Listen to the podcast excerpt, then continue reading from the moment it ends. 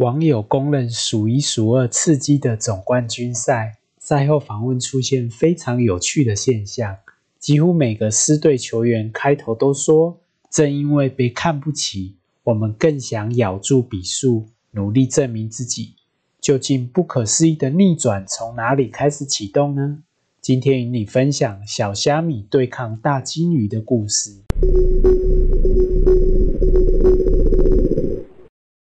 今天笑嘻嘻了吗？大家好，我是李蒙登。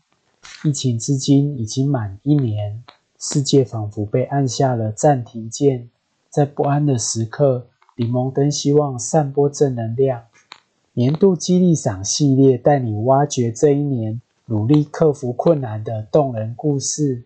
想了解狮队上下如何凝聚成一个团队？首先让你扮演狮队的总教练。看看前方的路有多么折磨人吧。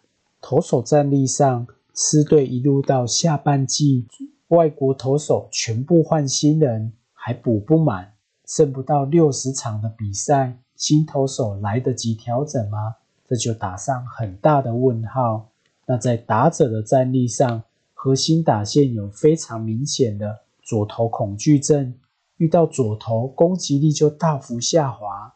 那攻守两端都埋下了不稳定的因素，外界就普遍看好对手中信兄弟队夺冠的几率比较高。那更惨的是，这支球队还陷入了背水一战的战局，需要连续赢得三场比赛，一场都不能输，才能获得胜利。那对方又抢下了绝佳的情势，包含有主场优势。以及三冠王领军的外国选手群镇守关卡。听完上面的局势分析，是不是觉得好像被打在地上，很难爬起来？如果你是总教练，有信心扭转吗？那又该怎么鼓舞球队的士气呢？第一组关键人物是总教练林月平为首的教练团，陷入落后绝境的那晚。总教练心理压力应该很大吧？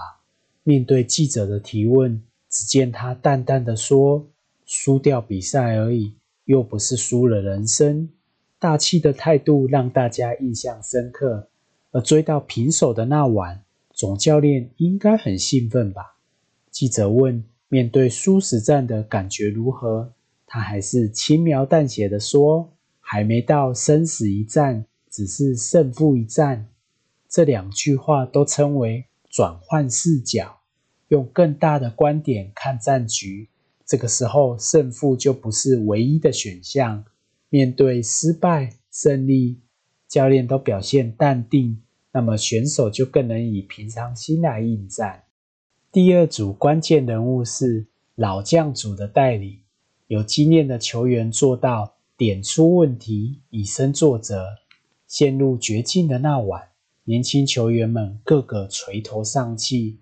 外号“台湾轰炸机”的陈庸基察觉到了低气压，集合所有的队友讲话。他说：“前半段球队没有得分，大家闷着脸，直到后半段有庆功，总算挤出了一点笑容。”接着他加重语气强调：“要笑，笑出来气势就回来了。”输球这几场。年轻球员细腻的东西不见了。另外一个老将补充说明：压力下球员的基本动作很容易跑掉，或者没有确实的做到位。鼓励球员释放压力，才能恢复水准。有大赛经验的老将们纷纷贡献提升心理素质的方法。但有句话说：光说不练是假把戏。老将组也确实做到了以身作则，带领团队增加翻转的机会。这里绝对要提到总冠军赛的第一大惊奇——老将潘武雄。他今年例行赛的表现并不理想，比赛大多以替补上场。没想到总冠军赛仿佛回春了一样，得到了最多的分数，最后还一举夺下了最有价值 MVP。老将带头冲。也感染了整个球队。第三组关键人物是新生代的抗压，他们确实做到了回应期待。促进团队的凝聚。第二大惊奇是中生代的陈杰宪，善于带动气氛的他，发明出飞翔这个手势，队友踏上垒包就互相飞翔庆祝，释放全队的紧张气氛。后来甚至成为今年狮队的招牌符号。同时，他也拿出了实际表现，在最终的战场上。狮队拼到后半段，分数还是落后，老将们显得疲惫。紧张时刻，陈杰宪跳出来，一棒全 A 打超前比数。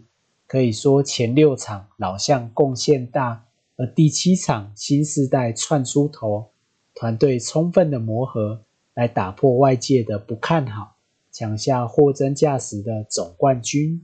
看着今年蜂王游行超乎预期的参加人潮，相信今年的逆境蜂王剧本一定也感动了不少人吧。分析完狮队的亮点心理素质，我想以一句话来总结团队凝聚的过程。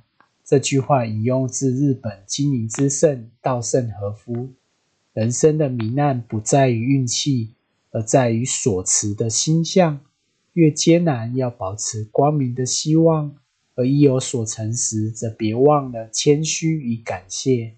狮队的故事勉励我们：不被看好，仍然要保持光明的心念，也可以用同样的心念来度过新冠疫情的考验。最后，我想以球迷的视角来谈谈两队最让我感到惊喜的亮点球员。开始讲之前。好奇谁是最让你感动的球员呢？欢迎在下面留言一起讨论。先从中信兄弟开始，家里养天竺鼠的姜坤宇是我聚焦的球员。场下谈起天竺鼠车车是小可爱，但是上了球场可就一百八十度的转弯，变成小可怕。新人不畏惧总冠军赛的高张力，守在最难防守的游击区。而打击竟然是全队最猛，这种越有压力越强的珍贵心理素质，未来真是不可限量啊！而希望四十岁还是一尾活龙的潘武雄，是这次狮队最大的惊喜。我是经历三连霸时期的球迷，今年潘武雄的例行赛表现大幅下滑，我也不禁感叹：时代的眼泪终究还是轮到了武神啊！只期待他有个漂亮的退休背影，完全想不到他能在季后赛拿下最多打点与最有价值球员，这简直是太神奇啦！这里也展现了球队老将新秀资产配置的重要性。交流时间，想和大家聊聊，如果你是狮队的总教练，你会用什么心情来面对这些困境？你认为二零二零最励志的故事是哪一个事件？欢迎在下面留言，或到 IG 小盒子一起交流。也别忘了订阅，开启小铃铛。李摩登压力释放短讲，我们下回见。